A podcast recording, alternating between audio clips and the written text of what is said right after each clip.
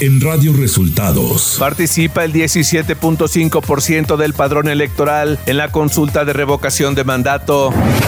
El presidente Andrés Manuel López Obrador señala que la consulta de revocación fue un éxito completo.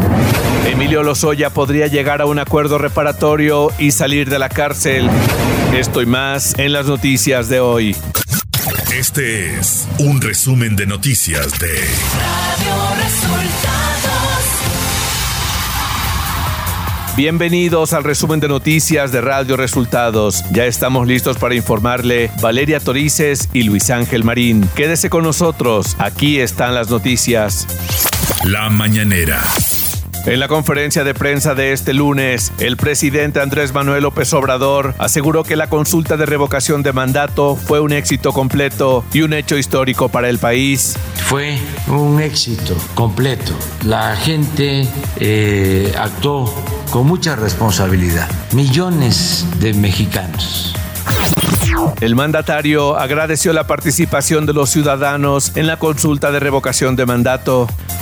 Muchas gracias de todo corazón y vamos a seguir eh, adelante hasta septiembre del 24. Sí, lo decide el creador, la naturaleza, la ciencia, porque ya eh, lo quiso el pueblo.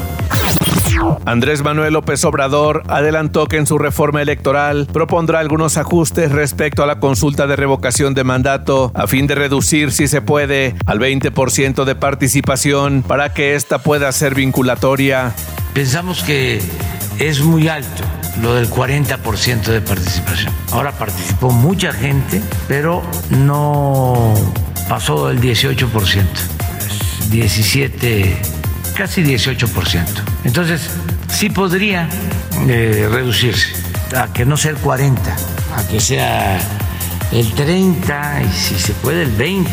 Eso sería lo mejor. Y sobre el tema de Emilio Lozoya, el presidente se pronunció a favor de un acuerdo reparatorio, pero señaló que se debe hacer un análisis para que la cantidad sea justa y de acuerdo al daño causado. El daño es a Pemex y eh, hay que ver Pemex qué está planteando, porque sí puede la Fiscalía, desde luego, aceptar la reparación del daño y nosotros estamos además de acuerdo con eso porque significa devolverle pueblo al pueblo lo robado, es dinero que va al instituto. López Obrador adelantó que si la reforma eléctrica no es aprobada en el Congreso, al día siguiente enviará su iniciativa para reformar la ley minera y proteger al litio. En el caso de que eh, no se alcance la mayoría absoluta, al día siguiente envío la ley para reformar la ley minera y proteger el litio. Radio Resultados Nacional.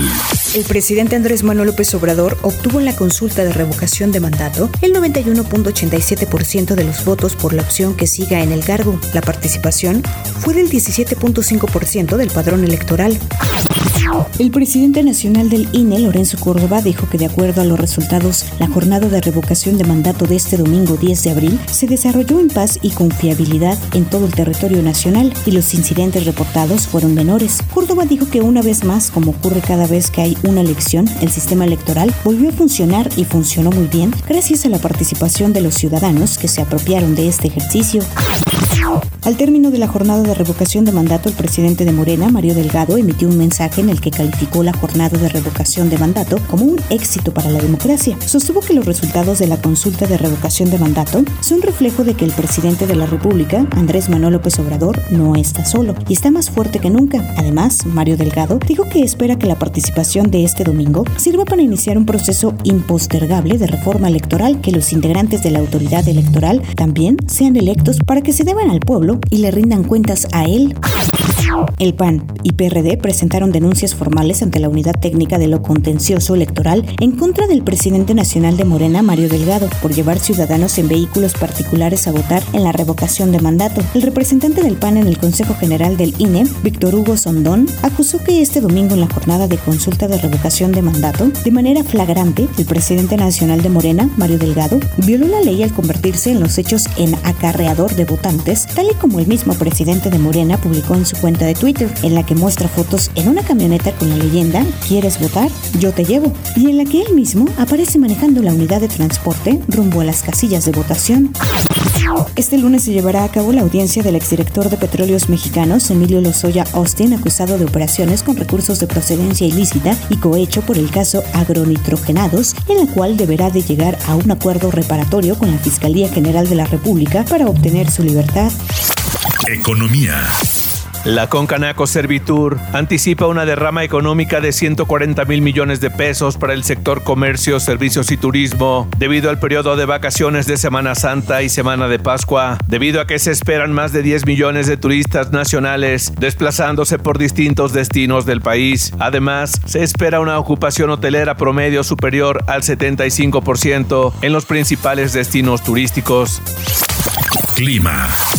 Este día una línea seca se mantendrá sobre Coahuila e interaccionará con un canal de baja presión en el noroeste del país y la corriente en chorro subtropical, ocasionando rachas de viento fuertes a muy fuertes con posibles tolvaneras en el noroeste y norte del territorio nacional. Por otro lado, el ingreso de humedad del Océano Pacífico y Golfo de México ocasionará lluvias y chubascos acompañados de descargas eléctricas sobre entidades del noroeste, occidente, centro, oriente y sureste de la República Mexicana. Finalmente continuará el viento de componente sur con rachas de 50 a 70 kilómetros por hora en Nuevo Tamaulipas y Veracruz, por lo cual se registrará ascenso de las temperaturas diurnas y ambiente cálido a caluroso sobre entidades del noroeste, centro, oriente y sureste del país. Ciudad de México. La Fiscalía General de la Ciudad de México, en colaboración con personal de la Fiscalía de Jalisco, cumplimentó la tarde de este domingo dos de las órdenes de aprehensión que se encontraban vigentes en relación a los hechos ocurridos el pasado mes de diciembre del 2020, en los que fue asesinado el exgobernador de Jalisco, Aristóteles Sandoval. Información de los estados. La Secretaría de Seguridad y Protección Ciudadana informó que la jornada de consulta de revocación de mandato transcurrió sin mayores incidencias en la mayoría del país. De acuerdo con el monitoreo de la Secretaría, las entidades con mayor participación fueron Tabasco, Oaxaca, Guerrero, Campeche, Sonora, Sinaloa, San Luis Potosí y Chiapas. Los 17 gobernadores de Morena, junto con la jefa de gobierno de la Ciudad de México, Claudia Sheinbaum, calificaron como un éxito y un triunfo de la democracia participativa la consulta de revocación de mandato realizada este domingo en todo el país. La Fiscalía Estatal de Querétaro dio a conocer la detención del presunto atacante de la niña de 6 años de edad, identificada como Victoria Guadalupe, quien fue hallada sin vida en un condominio en el municipio del Marqués, en el estado de Querétaro. El presunto culpable, un sujeto de 26 años de edad, originario del estado de Oaxaca, ya se encuentra recluido en el penal de San José el Alto. Por segundo día consecutivo, cientos de manifestantes marcharon este domingo por el centro de Monterrey, protestando por la desaparición de personas e intentaron ingresar al Palacio de Gobierno y ante la impotencia de no poder ingresar al inmueble para ser escuchadas y tras ser violentadas por la policía, el grupo decidió quemar la puerta del lado derecho del edificio del Palacio de Gobierno. Radio Resultados. Internacional. El presidente de Francia, Emmanuel Macron, encabeza la primera vuelta de las elecciones de este domingo. De acuerdo con los resultados divulgados tras las votaciones por el Ministerio del Interior, en segundo lugar se ubica la ultraderechista Marine Le Pen. De esta forma, ambos disputarán el balotaje previsto para el 24 de abril, la votación celebrada tras una típica campaña marcada por la invasión rusa de Ucrania. Las autoridades ucranianas han denunciado el saqueo y la destrucción de equipo en la antigua central nuclear de Chernobyl, que estuvo ocupada por tropas rusas hasta el pasado 31 de marzo, según informó el Organismo Internacional de Energía Atómica. Esa agencia de la ONU señaló en un comunicado que las autoridades ucranianas han informado de daños en los laboratorios de análisis de control de las radiaciones de Chernobyl e indicó que las instalaciones fueron destruidas y los instrumentos analíticos robados, rotos o inutilizados de alguna manera. El presidente ucraniano Volodymyr Zelensky advirtió que el objetivo de Rusia es todo el proyecto europeo, al tiempo que señaló que la tarea de la coalición antibélica es acabar ya con esta guerra. La agresión rusa no tenía el objetivo de limitarse solo a Ucrania, solo a la destrucción de nuestra libertad y nuestras vidas. Todo el proyecto europeo, ese es el objetivo para la Federación Rusa, dijo Zelensky. Tecnología.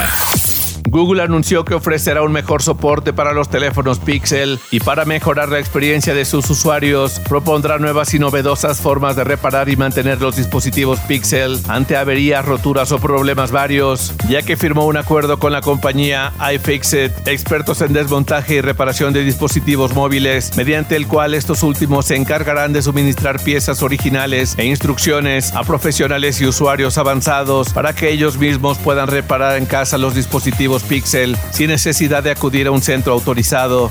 Espectáculos. Jennifer López anunció que está comprometida con Ben Affleck 18 años después de haber terminado su relación por primera vez. La artista de 52 años publicó este viernes en su boletín On the J Low un video en el que muestra, visiblemente emocionada, un anillo verde. Es una hermosa historia de amor que tuvimos una segunda oportunidad de vivir, así lo dijo Jennifer López. Deportes. El piloto mexicano Sergio Checo Pérez logró su primer podio de la temporada al finalizar en la segunda posición en el Gran Premio de Australia, una carrera que ganó el piloto Charles Leclerc. Los Tigres de la Autónoma de Nuevo León vencieron un gol por cero a los Gallos Blancos de Querétaro este domingo en el Estadio La Corregidora jugando a puerta cerrada. Esto como parte de la jornada 13 del torneo Grita México Clausura 2022. Con este resultado los Tigres llegaron a 29 puntos y se colocan de manera momentánea como líderes del torneo a la espera de lo que haga Pachuca frente a Cholos este lunes en el cierre de la jornada. Y hasta aquí las noticias en el resumen de Radio Resultados. Hemos informado para ustedes Valeria Torices y Luis Ángel Marín.